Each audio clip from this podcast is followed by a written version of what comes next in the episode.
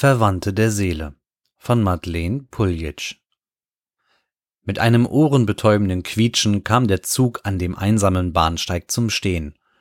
Ungeduldig sprang Thorsten Neurer aus der Bahn. Kies knirschte unter seinen Schuhen. Außer ihm war niemand ausgestiegen, der Zugführer gab bereits das Zeichen zur Abfahrt. Das Gefährt setzte sich wieder in Bewegung und nahm stampfend Fahrt auf. Zurück blieb Thorsten, der im Niemandsland zwischen Feld und Kiesweg stand und zufrieden die Umgebung betrachtete, die er bereits durch das Zugfenster in sich aufgesogen hatte. Getreidefelder zogen sich durch die Landschaft. Eines davon war bereits abgeerntet, die anderen würden bald folgen. Dahinter lag die kleine Ansammlung von Häusern, die Kleinreuten ausmachte. Ein Dorf mit nicht einmal 500 Einwohnern. Eingerahmt wurde das Bild von einem dichten Mischwald, der gleichzeitig die Ortsgrenze kennzeichnete. Thorsten atmete tief ein und nahm den würzigen Geruch des Spätsommers in sich auf. Er genoss es, endlich Frankfurt mit seinen Hochhäusern und unzähligen Autos entkommen zu sein, auch wenn er die Anonymität der Großstadt vermissen würde. Heute begann ein neuer Lebensabschnitt. Er hatte kaum Gepäck bei sich.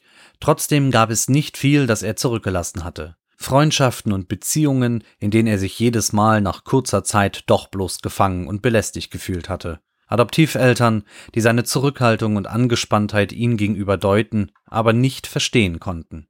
Sein ganzes Leben passte in einen kleinen, verschlissenen Rucksack. Für seinen letzten Arbeitgeber hatte er sich bereits vor Wochen als untragbar erwiesen. Unzuverlässig, lautete das Urteil. Thorsten war schon oft entlassen worden. Für gewöhnlich zog ihn das in tiefe Depressionen, aber dieses Mal war es anders gewesen. Dieses Mal war er auf eine Alternative gestoßen. Klein Reuten. Er schulterte seinen Rucksack und machte sich daran, seiner neuen Heimat entgegenzuwandern. Er fühlte sich so wohl, dass ihm beinahe ein Pfeifen über die Lippen gekommen wäre. Aber so weit wollte er es dann doch nicht kommen lassen. Obwohl der Bahnsteig abgelegen war, hatte er das Dorf in wenigen Minuten erreicht. Einfamilienhäuser reihten sich hier aneinander, kleinbürgerlich und uninteressant. Jedes Haus hatte seinen eigenen kleinen Garten. Die meisten von ihnen waren mit einer Kinderrutsche ausgestattet, was Thorsten etwas überraschte. Er hatte damit gerechnet, dass sich die meisten seiner neuen Nachbarn im Pensionsalter befinden würden. In einigen Gärten hielten sich Hunde auf, vereinzelt sonnten sich Katzen auf Autos und Mauern. Die Tiere musterten ihn offen und unverhohlen was man von den menschlichen Bewohnern Kleinreutens nicht behaupten konnte. Er sah Bewegungen hinter den Vorhängen, und als er im Spielplatz vorbeiging, spürte er die Blicke der Anwesenden in seinem Rücken. Er war der Neue im Dorf, und in spätestens zwei Monaten würde sich die gleiche Verachtung in ihr Misstrauen mischen, die er ihnen bereits jetzt entgegenbrachte. Es war eine Erleichterung, als er endlich den hinteren Ortsrand erreichte und in die letzte Gasse einbog. Mit einem Mal umhüllten ihn wieder die Ruhe, nach der er sich so gesehnt hatte. Die Häuser hier standen leer und zum Verkauf. Von dem am Ende der Gasse war das Maklerschild erst unlängst entfernt worden. Thorsten kramte in seiner Hosentasche nach dem Schlüssel. Zum Glück hatte er den Kauf schriftlich von Frankfurt aus abgewickelt. Ein Immobilienhändler, der ihn in Wortschwallen ertränkt und darauf bestanden hätte, ihm jeden Raum einzeln zu zeigen, hätte Thorsten jetzt garantiert in den Wahnsinn getrieben. Er schloss die Tür auf und betrat die staubige Stille seines neuen Heims. Die Zimmer waren größtenteils unmöbliert, Küche und Bad waren mit billigen Einbaukästen ausgestattet. Vereinzelt stieß er auf Einrichtungsgegenstände, die der Vorbesitzer offensichtlich nicht mehr benötigt und zurückgelassen hatte. Es würde für die nächsten beiden Tage genügen. Über alles weitere konnte er sich danach Gedanken machen. Er warf seinen Rucksack in die Ecke und trat wieder ins Freie. Der Garten war im Vergleich zu anderen, die er im Dorf gesehen hatte, geradezu mickrig, aber der Grund schloss direkt an den Wald an. Er konnte sogar das Flüstern hören, das der Wind in den Blättern verursachte, und er roch den süßen, trockenen Geruch des Laubes, der bereits den Herbst ankündigte. Thorsten folgte dem schmalen Feldweg, der in der Rückseite seines Grundstücks verlief, direkt am Waldrand entlang. Immer wieder spähte er in die Dunkelheit zwischen den Bäumen, sah allerdings nichts außer der örtlichen Flora. Thorsten marschierte weiter, bis er die Alltagsgeräusche des Dorfes hinter sich zurückgelassen hatte. Dann setzte er sich ins Gras und schloss die Augen. Das Zirpen der Grillen und Heuschrecken war allgegenwärtig. Dazwischen erklangen verschiedene Vogelrufe. Er erkannte Amseln, Finken und einen Goldammer. unterbrochen von vereinzelten Käuzchenrufen. Die Wächter des Tages und der Nacht streiten um die Dämmerung, dachte er amüsiert. Ein plötzliches Rascheln riss Thorsten aus seinen Gedanken. Er schreckte auf.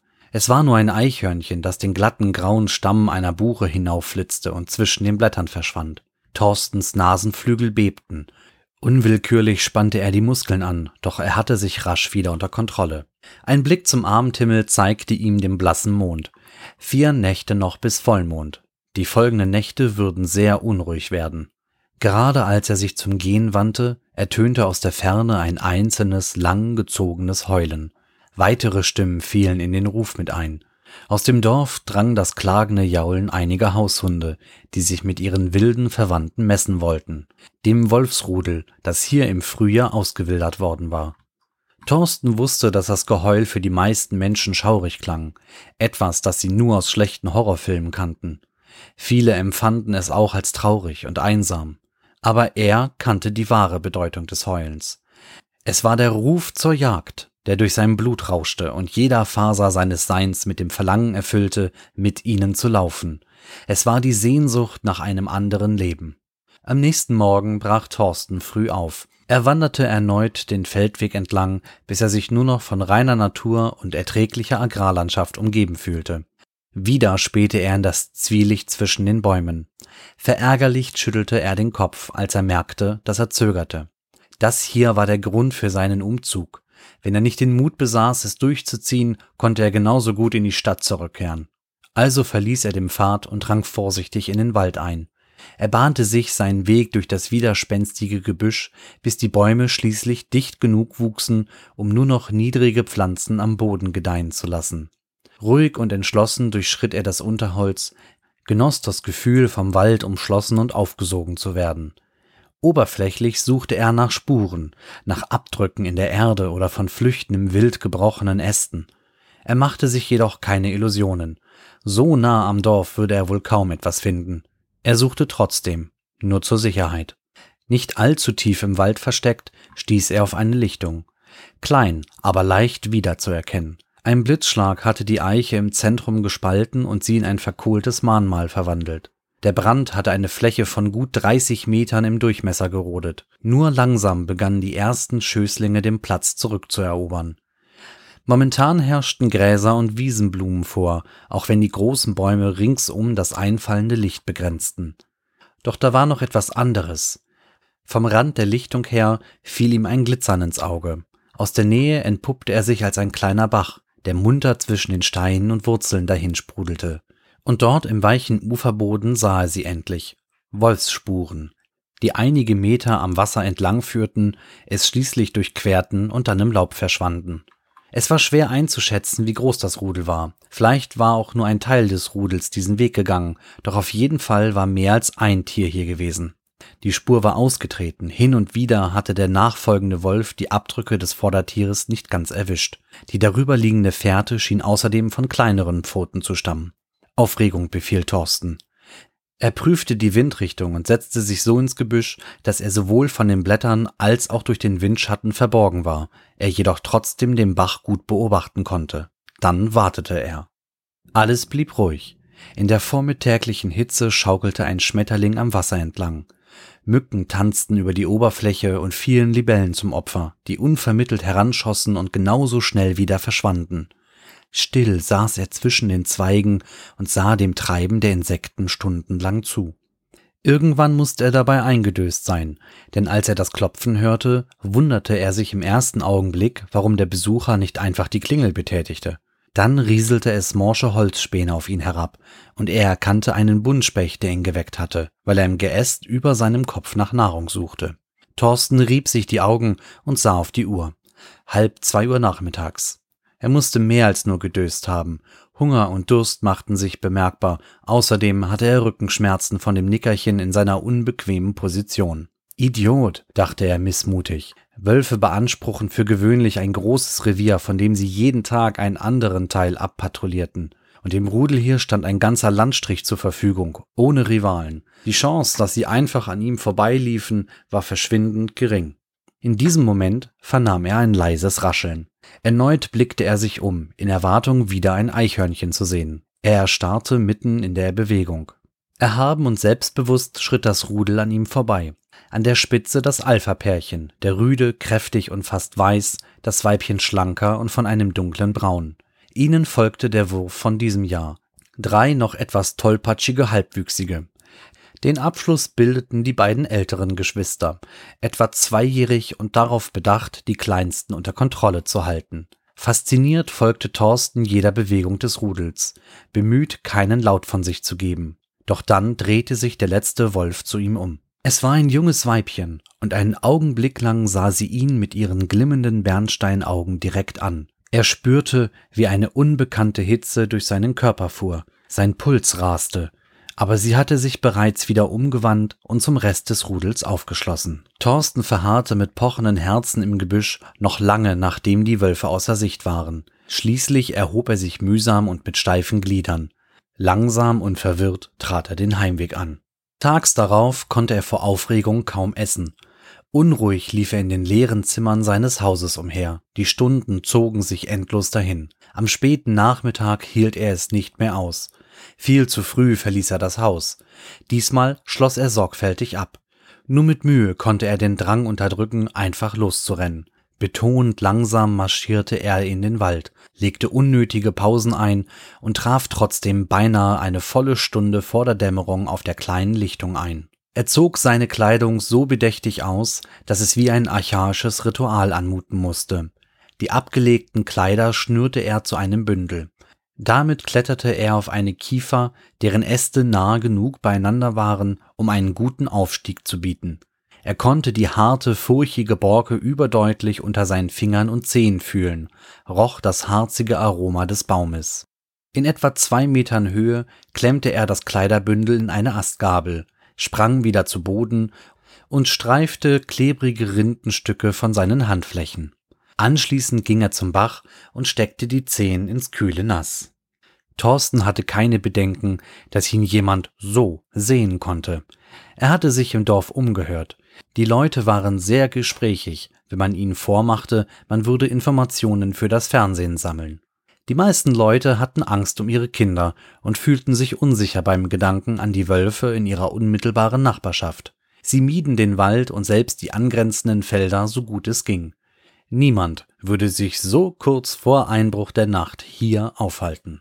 Die Zeit verging und in den letzten Strahlen der untergehenden Sonne kehrte Thorsten auf die Lichtung zurück. Die Wirkung der Sonne hielt noch einige Minuten an, nachdem sie bereits aus seinem Blickfeld entschwunden war. Dann begann die Verwandlung. Zuerst war da nur ein leises Ziehen in den Gelenken. Es wurde jedoch bald schmerzhafter, als es seine Knochen verbog und seine Glieder neu formte. Doch der Schmerz war schnell vorbei, und zurück blieb nur die pure Freude am Leben zu sein und die lang ersehnte Kraft wieder im Körper zu spüren. Und rings um ihn war der Wald, kein erbärmlicher Park wie in Frankfurt, in dem es kaum Platz gab, sich zu verstecken. Er gab ein kurzes, freudiges Bellen von sich und stürmte in die Dunkelheit. Die Nacht wartete. Wie lange er ziellos durch das Unterholz gerannt war, konnte Thorsten im Nachhinein nicht mehr einschätzen. Irgendwann ließ der Drang, sich zu bewegen, nach, und ein Teil seines menschlichen Denkens dämmerte durch den Genuss des Laufens. Verschwommen erinnerte er sich wieder an seine ursprüngliche Absicht. Ihr Bild tauchte vor seinem inneren Auge auf. Wie angewurzelt blieb er stehen. Vorsichtig geworden, senkte er den Kopf. Dann setzte er seinen Weg langsam und leise fort, die Schnauze auf den Boden gepresst. Er streifte umher, bis er endlich den Geruch witterte, den er suchte. Ein Adrenalinstoß fuhr durch seinen Körper. Aufgeregt folgte er der Fährte, bis er das Rudel aufgespürt hatte. Die vier Erwachsenen hatten sich um einen großen Felsen versammelt. Die Mutter lag vor einem Höhleneingang, in dem sich wohl die Welpen versteckt hielten. Die beiden Männchen hatten die glatte Wölbung des Felsens für sich beansprucht, wobei dem Leitwolf der höhere Platz zustand. Etwas abseits davon lag sie. Ihr Fell, das am Tag silbrig gewesen war, wirkte im fahlen Mondlicht grau und unfassbar wie Nebelschwaden. Im Zwielicht ließ es sie beinahe verschwinden. Gierig sog er ihre Schönheit in sich auf, betrachtete ihre kräftigen Flanken, ihren schlanken Kopf. Dann traf ihn wieder der Blick dieser Augen, die sich direkt in sein Innerstes zu brennen schienen. Sie hatte ihn bemerkt. Trotzdem gab sie keinen Laut von sich, verriet ihn mit keiner Geste. Sie wandte den Blick von ihm ab, um die Aufmerksamkeit des Rudels nicht zu erregen. Doch er fühlte ihre Wachsamkeit wie ein sanftes Prickeln unter seinem Fell. Lautlos zog er sich ins Gebüsch zurück und schlich davon. Er wusste, sie würde ihn finden, wenn sie bereit war. Blätter schlugen ihm ins Gesicht. Er preschte durch das Dickicht. Bei jedem Schritt fühlte er den Erdboden, der weich unter seinen Pfoten nachgab, hörte den Atem, der durch seine Rachen presste, vor allem aber roch er seine Beute, ganz nah und immer näher. Jetzt konnte er sie sehen, ein junger Hase, der in Panik durch das Laub stob und mit einem Haken hinter einer Baumgruppe verschwand. Thorsten reagierte instinktiv und schnitt ihm den Weg ab, war mit einem Satz über ihm. Er spürte, wie die Knochen in dem kleinen Körper unter seinen Pfoten nachgaben, als er das Tier zu Boden drückte. Gierig schlug er die Zähne in den zitternden Leib, schmeckte das Blut, das warm und einladend in seine Kehle rann. Er genoss die Euphorie des Jagderfolges, die ihn durchströmte und selbst den Hunger einen Augenblick lang verdrängte. Ein anderes Gefühl verschwand jedoch nicht. Abrupt riss er den Kopf in die Luft. Jemand war da, beobachtete ihn. Ein Knurren kämpfte sich in ihm hoch. Es verstummte sofort, als er die Gestalt im Schatten erkannte.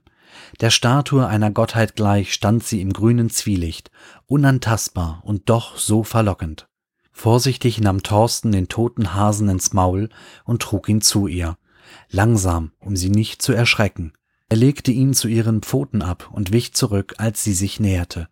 Ihre Aufmerksamkeit galt jedoch nicht der angebotenen Mahlzeit. Mit einem Mal war sie bei ihm und drückte ihre Schnauze in sein Fell. Er erstarrte unter ihrer Berührung, klopfenden Herzens ließ er sie gewähren, in aller Ruhe umrundete sie ihn, ihre Nase erforschte seinen Geruch, erkundete seinen wölfischen Teil ebenso wie die ihr fremde Seite. Zögernd erwiderte Thorsten die Geste, versank im Duft ihrer Wildheit. Er konnte sich einer leisen Enttäuschung nicht erwehren, als sie von ihm abließ und sich dem Hasen zuwandte. Fasziniert beobachtete er, wie sie die Pfoten auf den Kadaver legte und ein Stück herausbiss. Dann schob sie ihm mit der Schnauze die Beute einladend hin. Er tat es ihr gleich, erfüllt von einer Glückseligkeit, die an Tagträumerei grenzte und ihn zusammenzucken ließ, als sie mit einem Knurren nach dem letzten Fleischstück schnappte. Schwanzwedelnd lief sie damit um ihn herum, forderte ihn auf zu einer anderen Art der Jagd. Mit gespielten Grollen kam er der Aufforderung nach, verfolgte sie, umkreiste sie und drängte sie immer wieder in eine andere Richtung, bis ihr das Spiel langweilig wurde. Mitten im Lauf blieb sie stehen. Sie wartete auf ihn. Er hatte sie fast erreicht, da schlang sie das Fleisch hinunter. Ihrem verschmitzten Blick beendete er, indem er sie zu Boden warf. Sie war jedoch weit geschmeidiger als er. Kaum hatte ihr Rücken den Boden berührt, war sie auch schon wieder auf den Beinen. Diesmal war er der Gejagte. Die Stunden verrannen, während sie durch den Wald tollten. Bäche und umgestürzte Bäume wurden vom Hindernis zum Bestandteil des Spiels. Wild scheuchten sie erbarmungslos aus seinem Versteck. Doch als der Abend kam, erklang der Ruf des Rudels. Augenblicklich ließ sie von ihm ab und verschwand im Wald. Thorsten sah ihr unschlüssig nach. Er wagte nicht, ihr zu folgen und sich dem Rudel zu zeigen. Also blieb er zurück, einsam und ein weiteres Mal allein. Er fand sie erst am nächsten Morgen wieder. Wie sie aufrecht in der Sonne lag und ihren Blick ruhig auf ihn legte, erschien sie ihm so königlich, dass er sich nur langsam zu nähern wagte. Den Kopf hielt er unterwürfig gesenkt, denn er schämte sich für die Angst, die er bei ihrem letzten Treffen verspürt hatte. Umso erstaunter war er, als er die raue Feuchte ihrer Zunge an seiner Schnauze fühlte. Ihre Nähe berauschte ihn, ließ ihn die Existenz aller negativen Empfindungen leugnen. Doch die Wölfin bestand darauf, dass er mit ihr kam, und er hatte keinen Zweifel daran, wohin sie ihn führte. Als sie bei der Höhle eintrafen, wurden sie von ihrem Wurfbruder begrüßt. Neugierig untersuchte er Thorsten. Er kniff ihm in die Flanken, rempelte ihn an, schätzte seine Reaktionen ab. Thorsten ließ die grobe Behandlung widerstandslos über sich ergehen. Schließlich gab der junge Wolf den Weg zu den drei Jungtieren frei, die er während der Jagd der Eltern beaufsichtigte. Die Kleinen zeigten keinerlei Scheu, im Gegenteil, sie schienen froh, den langweilig gewordenen Bruder durch einen neuen Spielkameraden ersetzen zu können. So kam es, dass Thorsten unter einem Berg aus Fell und Beinen begraben war, als das Alpha-Paar zurückkehrte. Alarmiert, einen fremden Wolf inmitten ihrer Jungen zu sehen, gingen sie zum Angriff über. In Thorsten fanden sie jedoch keinen Gegner. Instinktiv zog er den Schwanz unter den Bauch und nahm die geduckte Haltung der Unterwerfung ein. Normalerweise hätte selbst das kaum sein Leben gerettet. Er war bewusst in ein fremdes Revier eingedrungen, hatte sich den Jungtieren genähert. Doch Thorsten war nicht allein. Seine Angebetete hatte sich den eigenen Eltern in den Weg gestellt. Damit riskierte sie, selbst ausgestoßen zu werden. Sie senkte drohend den Kopf. Das Fell in ihrem Nacken sträubte sich.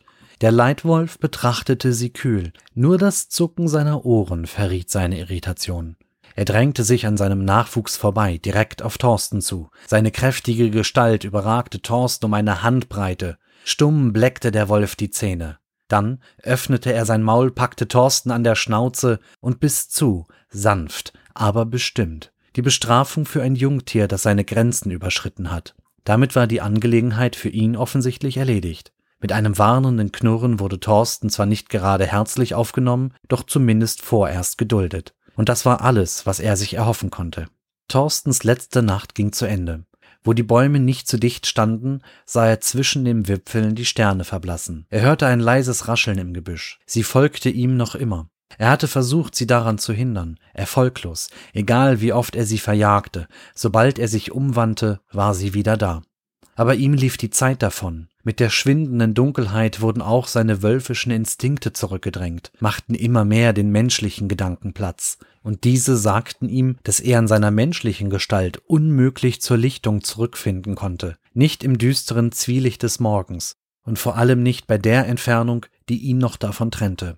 Ohne Vorwarnung sprintete er los. Sie durfte nicht sehen, dass er nichts weiter war als ein Mensch, würdelos, unwürdig und erbärmlich, ein Feind. Sie würde ihn ausstoßen, wie er in der Welt der Menschen ein Ausgestoßener war, und alles wäre umsonst gewesen, er würde alles verlieren. Nein, er musste entkommen, musste sie abhängen, aber sein Körper war untrainiert und schwach, seine Lungen brannten und seine eigenen Schritte und sein Pulsschlag dröhnten überlaut in seinen Ohren. War sie noch hinter ihm?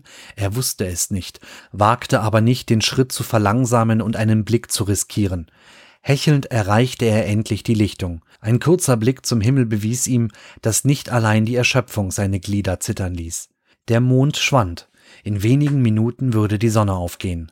Geschwächt kroch er auf die Kiefer zu, in deren Krone er vor einer gefühlten Ewigkeit seine Kleidung versteckt hatte. Plötzlich war sie an seiner Seite. Verzweifelt knurrte er, doch seine Stimmbänder waren nicht mehr dafür gemacht, und statt eines tiefen, kräftigen Wolfsknurrens brachte er nur ein klägliches Schnurren zustande. Die Verwandlung hatte eingesetzt, und er konnte nichts dagegen tun. Thorsten versuchte nach ihr zu schnappen, aber sein Körper gehorchte ihm nicht länger. Er spürte das vertraute Ziehen in den Muskeln und Knochen, als sich sein Rückgrat verformte, um ihn den aufrechten Gang wieder zu ermöglichen. Sein Fell verschwand, das Kiefer bildete sich zurück, Pfoten wurden wieder zu Händen und Füßen. Es war vorbei. Er konnte nur wimmernd im Gras liegen, eingehüllt in Schmerz und das übermächtige Gefühl des Verlustes. Dennoch fühlte er ihre Nähe, ihr weiches Fell auf seiner Haut, als sie tröstend den Kopf auf seinen Rücken legte. Thorsten wandte ihr das Gesicht zu und fand in ihrem Blick eine Zuneigung, die tiefer ging als jede Empfindung, die ihm je ein Mensch entgegengebracht hatte. Er sah das Vertrauen, das sie in ihn setzte, das sie dazu bewogen hatte, sich für seinen Platz im Rudel einzusetzen. Und er sah das Feuer, das in ihren Augen unvermindert loderte und von der Kraft zeugte, mit der sie bereit war, für ihn zu kämpfen. Da endlich begriff er, dass es gleichgültig war, welche Gestalt er nach außen trug. Sie hatte seine Andersartigkeit erkannt, und sie akzeptierte sie, ohne Fragen oder Forderungen zu stellen. An jenem Tag am Bach hatte sie den Wolf in ihm gesehen und ihn als Partner gewählt. Sie würde auf ihn warten, bis zum nächsten Vollmond und den Mond darauf. Wie um seine Erkenntnis zu bestätigen, bellte sie einmal und wedelte kurz mit dem Schwanz, bevor sie im Wald verschwand. Das heiße Wasser prasselte auf seinen geschundenen Rücken. Es löste die Muskeln, die von der Verwandlung immer noch verkrampft waren.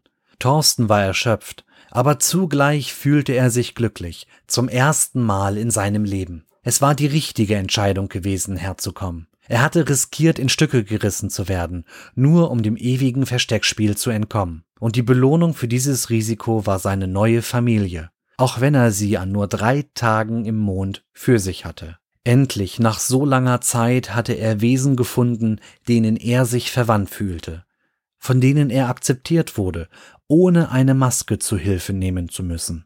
Endlich verstand er, weshalb er sich unter Menschen immer fremd gefühlt hatte, gefangen in einer Welt, die nicht die seine war. Sein Körper mochte die meiste Zeit der eines Menschen sein. In seiner Seele war er ein Wolf. Und wer weiß, dachte Thorsten, als er nach dem Handtuch griff. Vielleicht gibt es im nächsten Frühjahr ein neues Rudel im Wald um kleine Reuten. Sie hörten Verwandte der Seele von Madeleine Puljic, gesprochen von Stefan Kantak. Eine Produktion von podyssey.de